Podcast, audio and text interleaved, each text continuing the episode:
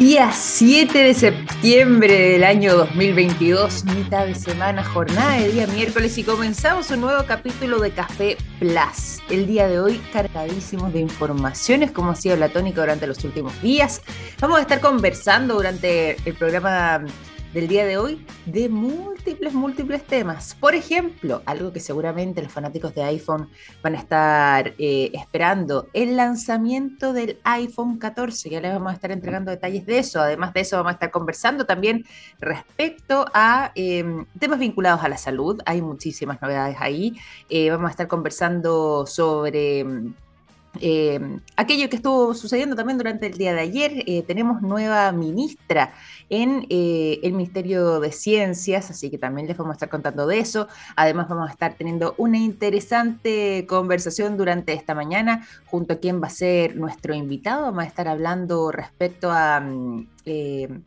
Mm, un panel que ha sido fabricado con residuos plásticos, que es parte de un proyecto del Fondart y que se estuvo realizando justamente en uno de los laboratorios de la Escuela de Arquitectura de Lausach. Todo eso y mucho más en este programa del día de hoy, pero hoy también, como les decía, bastante acontecido. Habíamos conversado hace posiblemente ya una semana atrás respecto a lo que estaba pasando eh, con el clima eh, y con este invierno más que nada en eh, el hemisferio sur. Habíamos dicho que posiblemente las lluvias se iban a alejar de eh, nuestro país, pero regresan. Posiblemente hoy en la tarde, a eso de las 6, 7 de la tarde, ya esté lloviendo al menos sobre la ciudad de Santiago eh, y estas lluvias se mantengan por horas, algo que por supuesto es bienvenido porque todavía estamos con un déficit, pese a que hemos tenido un año con eh, lluvias eh, bastante más habituales a lo que venían siendo nuestros inviernos tradicionales hace 10, no, no hace 10, ni siquiera 15, 20, 30, 50, 60, 70, échele ahí para atrás, pero eh, hace los inviernos anteriores, bueno, desde esa desde esa cantidad de tiempo en adelante, entonces más o menos veníamos teniendo lluvias como las que hemos tenido durante este año, pero aún así se mantiene este déficit producto de esta mega sequía. Así que preparar los paraguas para esta tarde.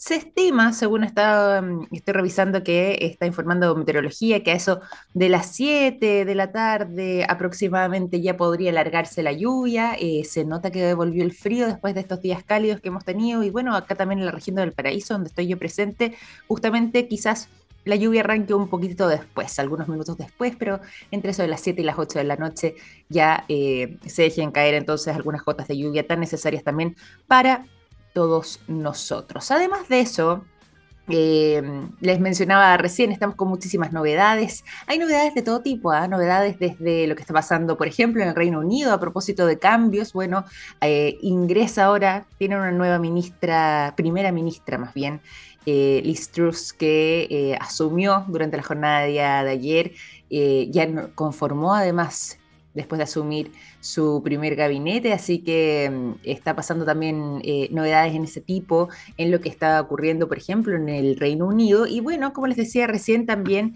acá en Chile tenemos novedades porque tenemos nueva ministra, en este caso, ministra de Ciencias, de nombre Silvia Díaz. Ella es una científica que ha sido bastante reconocida en su trayectoria por, por ejemplo, además ser una de las miembros organizadoras de eh, los Congresos del Futuro.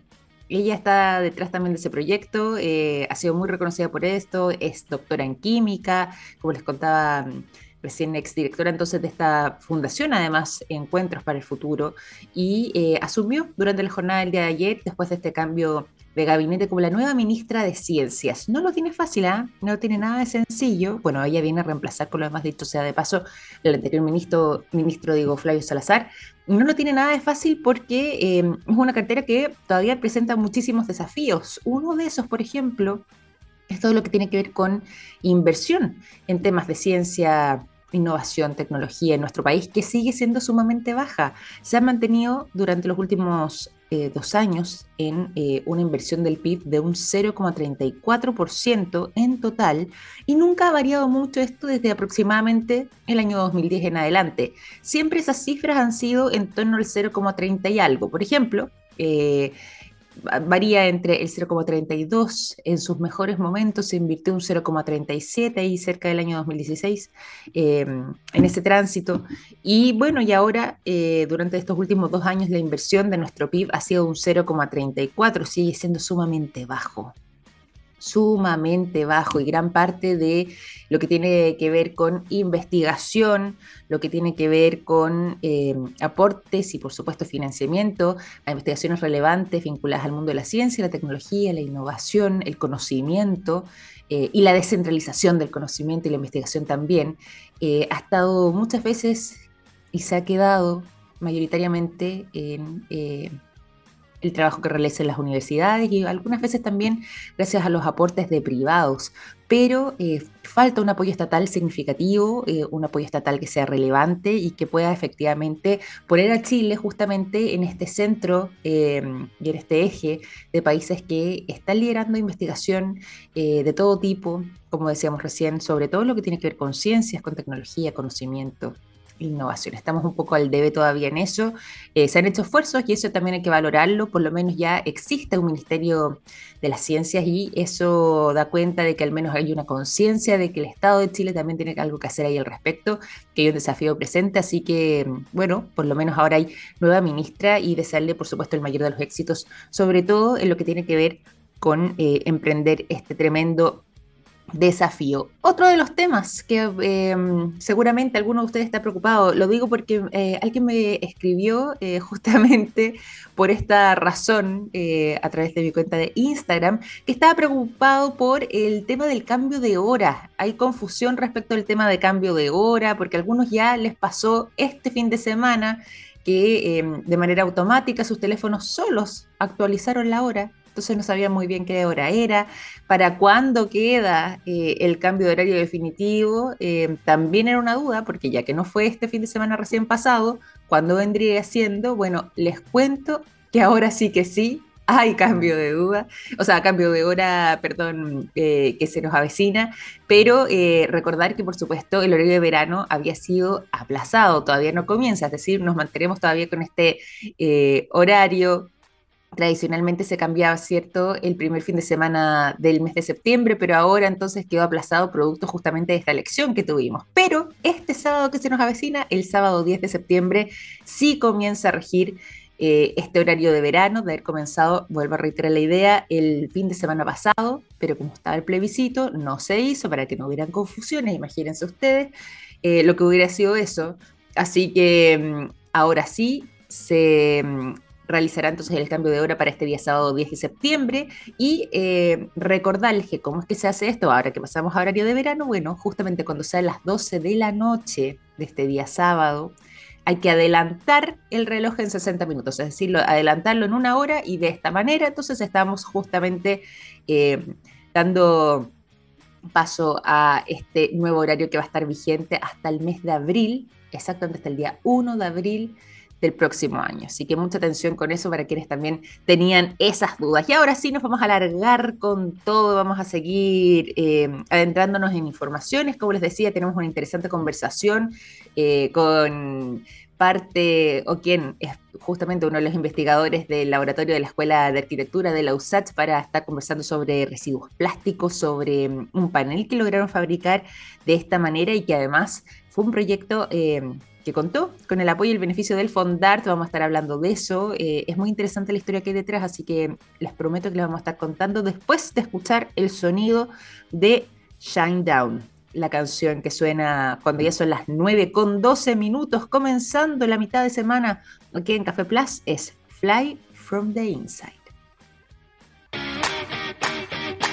9 de la mañana con 17 minutos. Ya es momento de volver a la conversación aquí en Café y ya les habíamos adelantado que vamos a estar conversando sobre Sumi, este panel fabricado con residuos plásticos, eh, un proyecto que además fue eh, apoyado digo, por el Fondart y que eh, justamente ha estado liderando el laboratorio Lema de la Escuela de Arquitectura de la USACH. Vamos a estar conversando sobre eso, ya está nuestro invitado en línea, les voy a contar quién es, pero antes de todo esto tenemos que saludar también a quien nos acompaña de manera permanente en nuestro programa.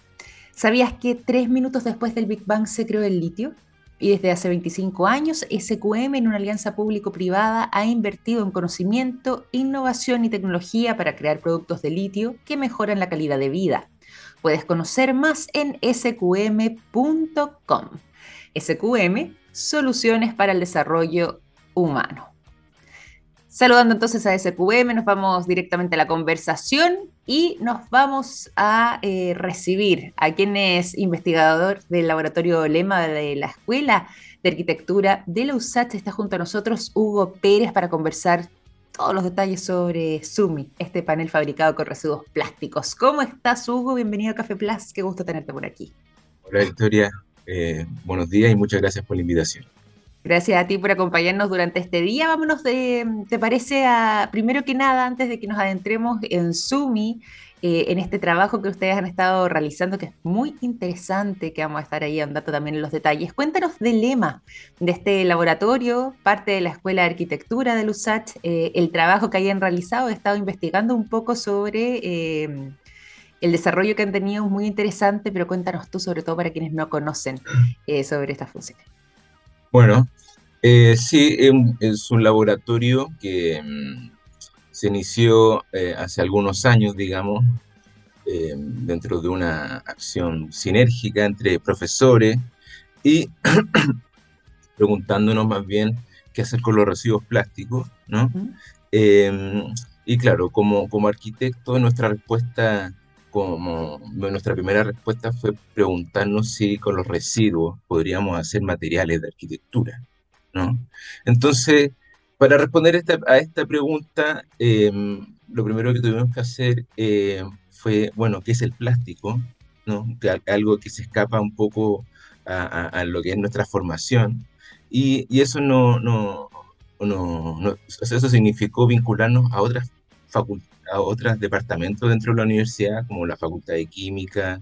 Entonces, em, de a poco se fue generando una, una relación, eh, como se dice ahora, eh, interdisciplinaria, ¿no? Eh, entre varias, varias disciplinas. Y, justamente en, esta, en este objetivo de, de, pensar un material, diseñar un material, es que se formó un laboratorio a partir de proyectos eh, bueno, como el FONDAR o, un FONDECID, FONDEF, que son fondos nacionales de investigación, y eso nos permitió eh, ir investigando sobre eh, fabricación, diseño de materiales, de revestimiento en específico, desde con residuos plásticos, mm. pensando también en, entregarle atributos medioambientales, que es otro proyecto que tenemos, que es un, revestimiento que busca, que busca degradar algunos gases contaminantes, ¿no? Y eso significa, bueno, relacionarnos con, con, químicos, ¿cierto? Eh, o, con ingenieros mecánicos. Entonces ha sido todo, todo un proceso bien, bien enriquecedor y bien eh, intenso, digamos, porque no, no, somos solo arquitectos conversando entre nosotros, sino que hay que, hay que aprender de otras, otras disciplinas. Entonces se arma una, un trabajo bien, bien interesante.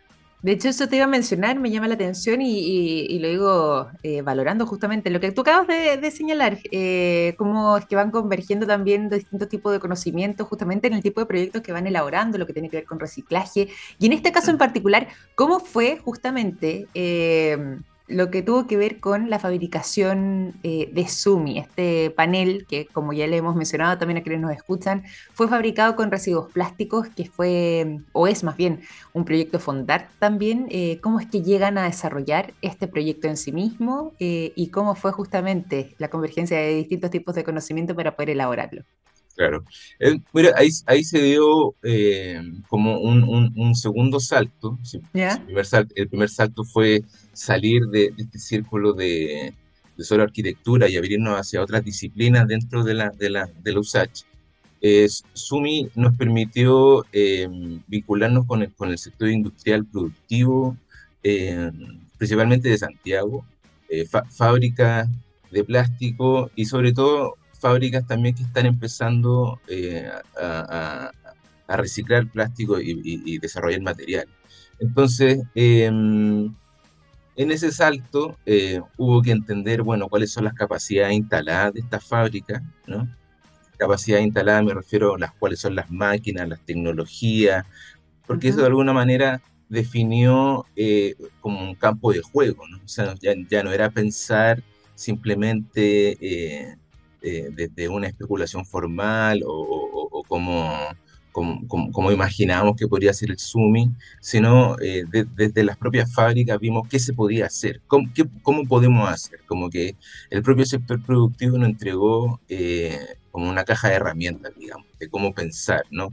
Cuáles son los límites, etcétera, etcétera. Que fue una especie de, me imagino, además de guía también para lo que tenía que ver con la investigación, ¿o no? Absolutamente, porque mm. aquí, aquí entramos a, temas de diseño, por ejemplo, diseñar, claro. porque el panel Sumi, em, tú lo has visto, pero em, trabajamos con una cobertura eh, en, polietileno, en residuos de, polietileno de alta densidad, eh, de plástico, y esta, esta se trabajó con una tecnología que se llama inyección, que, está en una en, fábrica, ¿no? que es muy propia del plástico, y que nosotros, por ejemplo, en el laboratorio no tenemos esta tecnología, pero sí podíamos aproximar prototipos a través de otros procesos como termoconformado. Eh, entonces, se arman como sinergias justamente entre, entre tecnologías que uno puede administrar dentro, dentro de un laboratorio o la que, con la que uno tiene que desarrollar finalmente el producto fuera. Qué buena. Oye, y además de eso, em, ya que tú nos estás contando justamente como lo que fue todo el, proceso eh, de manufactura de, estos paneles, son tres paneles, yo he visto las imágenes eh, de, lo que además es el prototipo y la manera en la que justamente este va a estar emplazado eh, dentro del Museo de la Memoria. Cuéntanos un poco también de eso, esa parte del camino, porque esto no está, no sé si es que inicialmente estuvo gestado o pensado para ser justamente emplazado en ese lugar, pero eh, sino de qué forma se hace la vinculación con un lugar tan emblemático como es el Museo de la Memoria y los Derechos Humanos. Sí. Em, mira, eso, eso fue muy, muy, eso es propio como de la, de, la gestión que tiene la, la USACH de vinculación con el medio, en que mm, nosotros siempre estamos de alguna manera tratando de lo que hacemos que no se quede dentro de, la, de, la, de la escuela, sino tratar de generar un impacto, digo, ¿no? de, de, bueno, empezar a, posicionarnos y empezar a relacionarnos con nuestra comunidad, con nuestro entorno. Entonces, la, la, propia universidad tiene como mucha, mucha relación con los vecinos, si se entiende, el Los H está allá en, Estación Central, en Matucana, y hay una relación directa con el Museo de la mm. Memoria, y cuando se planteó, mira, hay un equipo que quiere desarrollar un, panel acústico, eh, ¿quién, ¿quién quiere? O sea, ¿quién quiere, quién quiere participar de esta idea? Porque también tuvimos que conversar con ellos, por ejemplo, temas, temas de, bueno, de, cuál, es, cuál es el qué color eh, le, gusta, por ejemplo, porque al principio lo estábamos pensando blanco, lo prefirieron negro, ¿me cachai? Entonces, o también hay como otro diálogo que hay que construir ahí con esa contraparte, si se quiere decir, con, con esa persona que va a recibir este, este bien material, digamos. Y eso significó justamente eh, hacer que el panel fuera móvil, ¿no? Porque el, el, requerimiento del museo era, era poder em, generar como pequeños espacios em, al interior para proyección audiovisuales y eso significaba como, como micro, microambientes sonoros, ¿no? Entonces, en ese sentido, eh, administramos el, requerimiento y dijimos, bueno, el, eh, el Zoom va a ser un panel móvil. Y este es producto, además, perdona que voy a complementar también con la información que yo tengo, pero justamente dentro de lo que fue una especie de ladrillo ensamblable, eh, bastante innovador también, justamente realizado en base a los materiales que estamos mencionando, los residuos plásticos. Sí, sí, es que e, e, este es como mm, aprendemos algo y, tratamos de explotarlo al máximo. ¿cachai? Perdona que está pasando aquí un, Son cosas que pasan, no te preocupes. Eh, aparte es transitorio, así que ni, se escucha, no nos molesta la conversación ese sonido, así que no te, no te compliques. Muy bien. a medida que vamos aprendiendo eh, tecnología, ¿no? Por ejemplo, es, esa exploración en el ladrillo fue a propósito de que descubrimos, empezamos a, trabajar eh, la termoconformadora, que es una tecnología propia de, de los termoplásticos, digamos, para generar forma, eh, y que es fascinante, y que es un mundo en sí, y que tiene que ver con manufactura, ¿no? Claro. es que no, no sé si, si, se entiende el salto. Eh, como arquitecto, eh, la formación es plano, ¿cierto? Claro, pues. pensar, pensar, en edificios, etcétera, etcétera. Y esto es como otra dimensión del hacer que tiene que ver con manufactura, que es súper interesante, que, que, es relación con máquinas, aprender procesos, procedimientos, optimización de esto mismo. Entonces, claro, dijimos, termoconformado y estuvimos un año pensando en termoconformar, qué hacer con el termoconformado y ahí apareció el ladrillo o esta forma eh, como cáscara, ¿cierto? Que podríamos, que nos servía para pensar un, panel acústico. Oye, e, es un tremendo, tremendo salto, como decías tú, porque, claro, eh, los invita además también a, conocer, a explorar, a investigar, a aprender sobre todo tipo eh, de conocimientos de manejo. Eh, en este caso, además, el, el, hecho de poder tratar residuos plásticos no es sencillo. Te lo digo porque hemos tenido conversaciones variadas con personas que se dedican a esto y siempre además nos cuentan eh, lo complejo que es además el tema de las clasificaciones de los plásticos, porque no todos sirven para todo sobre todo lo que tiene que ver con, por ejemplo, el hecho de poder eh, armar, o sea, en el fondo, lo, que tiene que ver con la reutilización, pero para eh, hacer construcciones, hay, mucha gente que lo utiliza, por ejemplo, en temas de diseño, pero en cosas eh, de pequeña escala, pero acá estamos hablando además de justamente paneles acústicos fabricados con esta finalidad, o sea, en el fondo es ya un salto exponencial tremendo respecto a lo que tiene que ver con la fabricación. Eso ha sido un desafío enorme. Por lo mismo quería preguntarte, ¿por qué el plástico? ¿Qué fue lo que les llamó la atención para eh, lo que tenía que ver con la construcción, con ese tipo de materiales en particular? ¿Por qué ese tipo de residuos? Mira, esto yo creo que, em, desde un principio nos preguntamos, bueno, ¿qué hacemos con el residuo plástico? Así, de simple, ¿no? ¿Qué hacer, qué hacer con esto? Tremendo problema. tremendo problema. Entonces, evidentemente, evidentemente esta mirada sobre, sobre el residuo es muy amplia. Y en arquitectura y, construcción, tremendo problema con los, con los, con los residuos de la construcción, por ejemplo. Es otro mundo. Entonces, eh, pensar en esto y pensar en su, en su reconversión o en su, en su, revalorización, ¿cierto? Si queremos darle una segunda vida, ¿no? que, que un poco la promesa del reciclaje, eh, esto nos ha servido para mirar justamente bueno, hay capacidad para hacer esto. Y claro, y ahí uno y aparece, desde el punto de vista del plástico, aparece el tremendo problema de la separación, que es un, una dimensión que se llama, que está dentro del plástico post-consumo, ¿no? Que mm. tremendo problema, ¿no? que metemos todo, cualquier plástico en una misma bolsa, ¿no? Y, y, el problema, claro, es que un, un, polietileno de alta densidad es muy distinto a un polipropileno o, en una botella, por ejemplo de PET y, que las tapitas son de, polipropileno. Cada plástico tiene, tiene su, su propia eh, receta. Su propio tratamiento, claro. Su propio, tratamiento. Entonces, em, en ese sentido, es la revalorización y el reciclaje eh, va, va, a ser eh, un, desarrollo complejo, ¿no? Porque em, falta, falta bastante como si queremos por decirlo de alguna manera, hacer, hacer de, estos esfuerzos como industriales, ¿no? que, no, que, que hayan diferentes etapas, encadenamiento, etcétera, etcétera.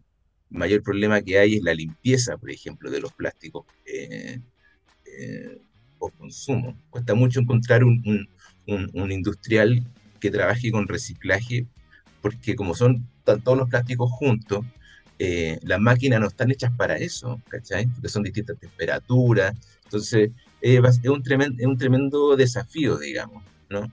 Bueno, y, este, y este proyecto nos, nos permitió ver justamente ese mm, sistema emergente de encadenamiento, ¿no? Que están los recicladores base, después hay, hay, hay eh, empresas que solamente acumulan, después lo llevan a otro lado, hay, hay empresas que trituran, que limpian, entonces, ahí, nos, permitió justamente ver esa, yo digo un poco eufemísticamente, pero hay como una suerte de ecosistema del reciclaje muy, emergente, muy, muy emergente, pero que hay que fortalecer, digamos.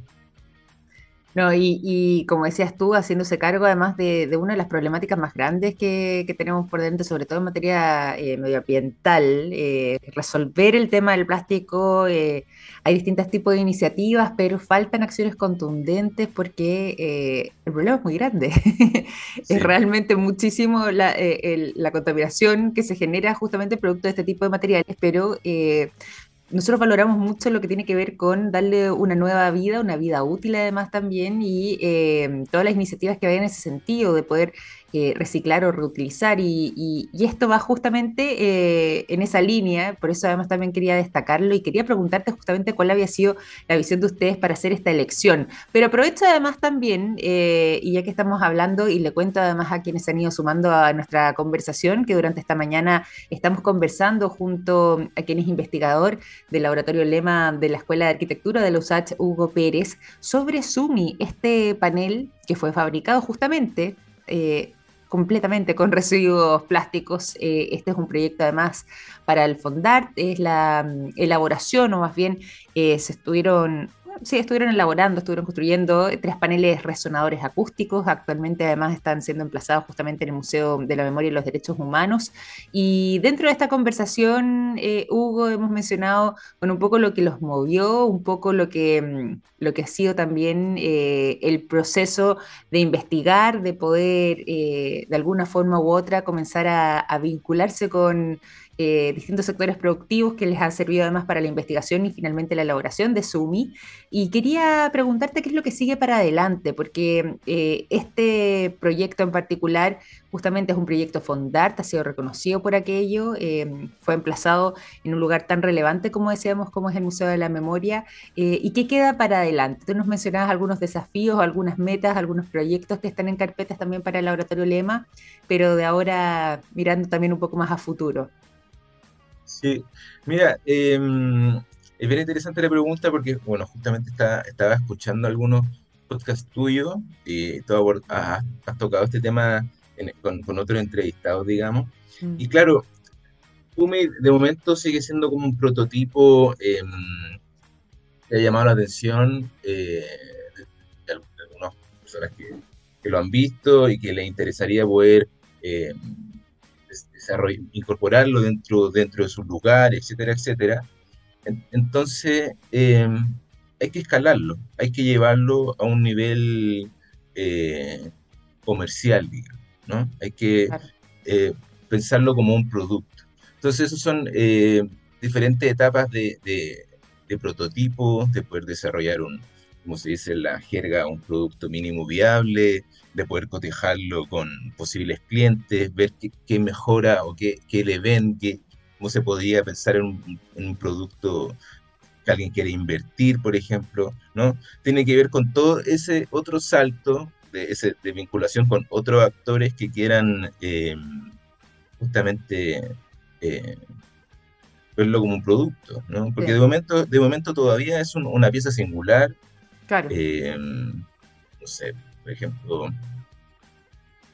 que habría que repensar. Ya hemos conocido los procesos, hemos conocido como las capacidades eh, eh, del, mundo industrial para desarrollar esto. Bueno, volvamos a hacer esto, pero ahora pensando en que hay que desarrollar un producto comercial, por ejemplo, por decirlo así. Oye, eso podría ser muy interesante. Además, mm. porque tiene, tiene la particularidad, y lo, bueno, lo mencionábamos en un momento, el hecho de que sea que sea móvil, o sea, en el fondo que, esté ensamblado, que sean tres paneles y que uno pueda de alguna manera distribuir, eh, facilita y permite justamente eh, que se pueda adaptar a distintos tipos de espacios. Yo creo que es una muy buena posibilidad, una muy buena visión pensarlo comercialmente para un futuro. Mm. Sí, esa, esa justamente es la idea y también eh, esto tiene que ver como con, casi con ingeniería, pero revisar los procesos de producción, de cómo lo, de cómo lo hicimos. ¿no? Porque em, hay cosas que, por decirlo, por decirlo así muy simplemente, em, son de, de, como de alta tecnología, ¿no? Como, que, como justamente la, la fabricación de, de, estas, de estas coberturas inyectadas de, de, residuos plásticos, pero hay otra, otra, otra dimensión en la fabricación del panel que es muy artesanal, por ejemplo. Entonces, eso, eh, aunque, suene, aunque sea suene muy bonito, em, no, no, lo hace tan rentable. ¿Me cachai? Claro, comprendo. es verdad. Entonces, eh, hay, que, hay que ir sopesando y, y mejorando los procesos. Bueno, pero, pero más allá de eso, porque claro, ahí estamos hablando de lo que podría venirse a futuro, eh, de esos procesos y ese, eh, ese camino que quizás haya que perfeccionar en algunos aspectos, como nos decías tú recién, Hugo, bueno, pero podría convertirse en una realidad. Más allá de eso, al menos estamos hablando de un tremendo proyecto eh, que justamente logró ser un proyecto Fondart, que queríamos conversar y conocer todo lo que tuvo que ver con la elaboración, con eh, el proceso además de fabricación con residuos plásticos, que siempre además, como decíamos antes, es un desafío para llegar a obtener eh, un producto eh, o más bien un resultado tan interesante como es justamente este panel o estos paneles resonadores acústicos de Sumi. Así que muy, muy meritorio y, te quiero agradecer por la conversación y por el tiempo durante esta mañana para contarnos sobre todo esto muchas, muchas gracias por la invitación y nada, muchas gracias. Oye, y además voy a aprovechar yo que me voy a tomar yo una atribución personal, una licencia, como dicen por ahí, pero de hacer una invitación ¿ah? para que conozcan más sobre el trabajo que están realizando en Lema, L-E-M-A-A, por si acaso, Lema, pero con doble A al final, eh, eh, justamente este laboratorio de la Escuela de Arquitectura, porque eh, realmente tienen una cantidad de proyectos eh, bastante interesantes, hay, muchísimas novedades también ahí para explorar, así que lo pueden hacer directamente a través de su sitio web, lema, con doble A, lema A, A usach.cl, así de fácil eh, para que conozcan entonces este laboratorio, que es el Laboratorio de Exploración en Materiales Arquitectónicos Ambientales, de ahí la sigla. Así que Hugo, muchísimas gracias por habernos acompañado, un gran abrazo también a todos quienes participaron ahí en el equipo y en la elaboración de Zoom. Gracias por la invitación. Nosotros vamos a continuar acá en Café Plus cuando son las 9 de la mañana con 40 minutos. Nos vamos a ir a la música, los quiero dejar con el sonido de gorilas y ya seguimos con más informaciones.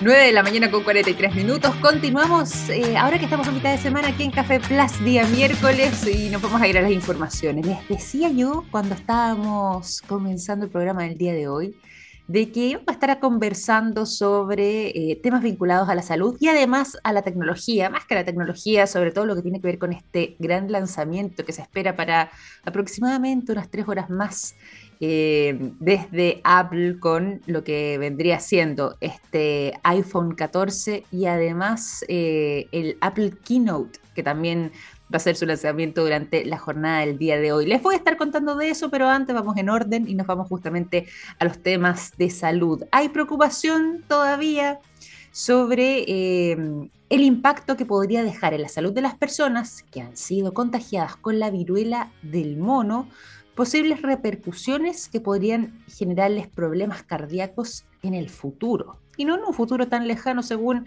em, están publicando eh, de parte de algunas de las principales revistas em, vinculadas a la ciencia, eh, que han estado justamente adentrándose en estos temas. Hay, una, hay un estudio más bien, una investigación que se estuvo realizando y que eh, daría cuenta justamente de esto, eh, llamado Case Reports del American College of Cardiology, donde se concluye justamente de parte de los investigadores que por extrapolación, este virus de la viruela del mono podría tener tropismo por el tejido del miocardio o bien causar una lesión inmunomediada en el corazón.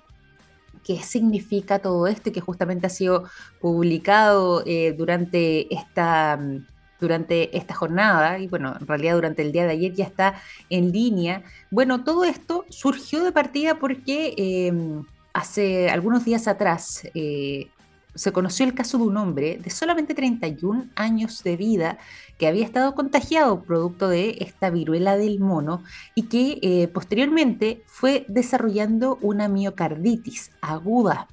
Posiblemente esa miocarditis eh, haya comenzado a manifestar sus síntomas una semana después de que eh, aparecieran estos primeros síntomas de la viruela del mono, es decir, cerca de una semana después comenzó aproximadamente con eh, o a manifestar el desarrollo de esta miocarditis aguda que eh, surgió justamente después de este contagio. Es a raíz de este caso que eh, comenzaron entonces a investigar qué es lo que podría estar pasando y cuál sería la relación entre esta miocarditis aguda de este señor de 31 años, este hombre joven en realidad, hacia justamente lo que había sido su diagnóstico inicial, la viruela del mono. Y es ahí donde pudieron darse cuenta eh, que podría existir una relación entre justamente eh, este virus y su desarrollo y posibles problemas cardíacos. ¿Por qué? Porque, bueno, la miocarditis es una inflamación del músculo cardíaco, en el fondo del corazón, que, eh, perdón, de esta parte del corazón, y que eh, podría estar eh, originada justamente por medio de una infección viral virus que también la viruela del mono vendría siendo. Y en este caso ya eh, se podría estar estableciendo una asociación entre el contagio por la viruela del mono y la miocarditis. Y según eh, anuncian en este estudio, entonces se generaría justamente por esta extrapolación de la viruela del mono o de este virus en particular y que podría tener una incidencia, tener tropismo por el tejido del miocardio, generando entonces esta lesión, ¿cierto? Que es propia de la miocarditis, eh, que vendría o tendría su origen justamente en la viruela del mono y que estaría inmunomediada en el corazón. Así lo señala esta investigación, ya está siendo tema eh, en los principales eh, medios de comunicación vinculados a la ciencia, porque justamente es una investigación eh, bastante profunda y que ya está siendo replicada, como les decía, por algunas de las más destacadas revistas científicas del mundo. Eh, posiblemente mm, esto continúe con su investigación y no se descarta que pudiera existir mayor colaboración de parte mm, de distintos países para eh, justamente poder establecer esta relación y ver si es que algo de este tipo podría pasar en todos los tipos de casos o se trataría de personas que por alguna razón pudieran generar quizás eh, una mayor, em, podrían verse o podrían ser más vulnerables a que em, el desarrollo de esta enfermedad pudiese de alguna manera terminar teniendo este resultado. Como estábamos contándoles al inicio, esto se basa más bien en el caso de una persona en particular, un hombre de 31 años, que le sucedió esto no significa para nada que todos los casos de personas contagiadas con la viruela del mono vayan a evolucionar de esa manera, por supuesto que no. Sin embargo, em, ya por lo menos podríamos establecer algún tipo de relación según ha sido esta investigación, que em, ha sido además eh, reconocida también por gran parte del mundo científico y que se está mirando con muchísimo interés justamente después de eh, los resultados que lograron establecerse por esta vinculación ¿ah? entre esta miocarditis aguda y su origen además eh, viral.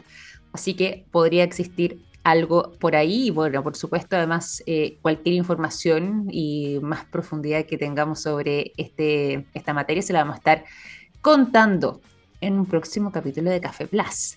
Pero nos vamos ahora, eso sí, a hablar de algo que muchos estaban esperando. Eh, nos vamos al mundo de la tecnología, nos vamos al mundo de los dispositivos móviles, al mundo además también de Apple finalmente, digámoslo, porque hoy día es un día importante, en algunas horas más eh, se va a estar realizando justamente este gran evento en vivo que se va a estar desarrollando en los Estados Unidos, particularmente eh, en Apple Park, eh, justamente donde es la sede de la compañía de Apple, ubicada ahí en Cupertino, California, y se va a estar transmitiendo precisamente por medio del sitio web de Apple todo lo que tiene que ver con este lanzamiento. Es más, yo lo hice, lo reconozco, pero si es que ustedes lo hacen y pinchan justamente el sitio web de Apple, se podrán dar cuenta que ya está... Eh, haciendo una especie, no de inicio de transmisiones, porque todavía no hay ninguna imagen, pero está el conteo eh, haciendo justamente la cuenta regresiva para lo que va a ser este lanzamiento en un par de horas más. Eh, hoy entonces, día 7 de septiembre,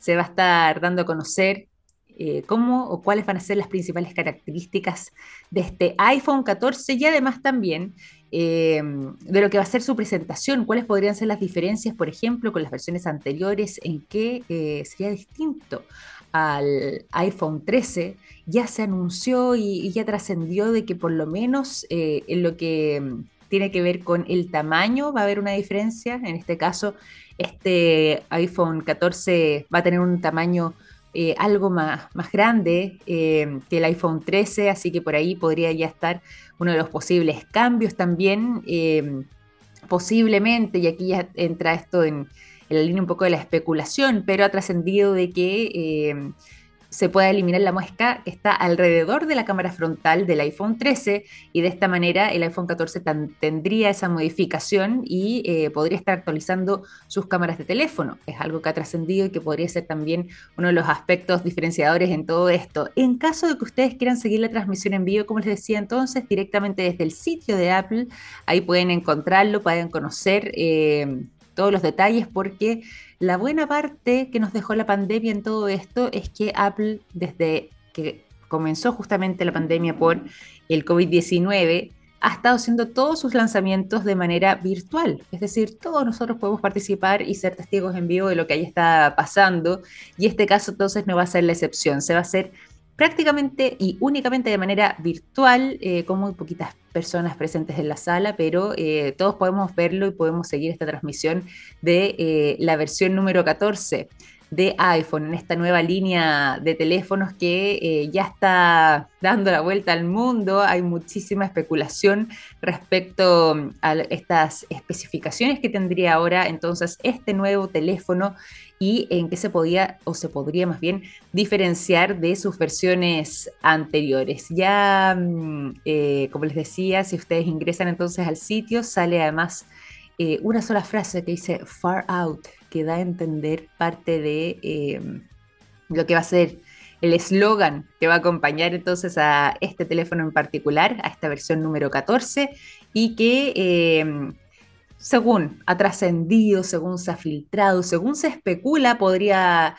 eh, tener, por ejemplo, mayor memoria. Eh, todos los modelos de, este iPhone 14 podrían tener eh, una mayor capacidad, posiblemente eso sí el iPhone Pro, 14 Pro, perdón, va a tener una capacidad distinta, los iPhone 14 además también posiblemente van a dejar el notch a favor de los dos agujeros justamente, que tiene esta forma de pastilla, podría además eh, traer algunas novedades respecto a la cámara y como decíamos también lo que vendría siendo su tamaño algo, algo más grande. Eh, hay algunos que especulan que podrían haber algunas novedades respecto a las capacidades de las baterías. Bueno, todo eso se va a conocer hoy entonces, en algunas horas más, en este lanzamiento del iPhone 14 que ya está a punto de ser transmitido en vivo por parte de Apple. Y eso a las 9 de la mañana con 54 minutos. Nos vamos a despedir de este capítulo de Café Plus. Estén muy atentos también a lo que pase y vamos a estar, por supuesto, contándoles todos los detalles del lanzamiento del iPhone 14